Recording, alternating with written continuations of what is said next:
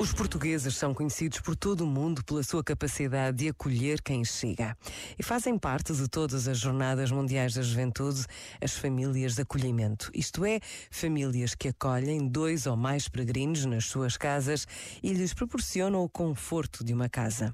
E se os peregrinos nunca mais esquecem a família que os acolheu, o mesmo se passa com quem acolhe.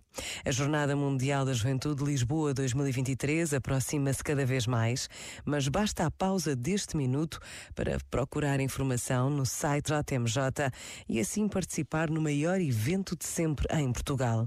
Pensa nisto e boa noite. Este momento está disponível em podcast no site e na app.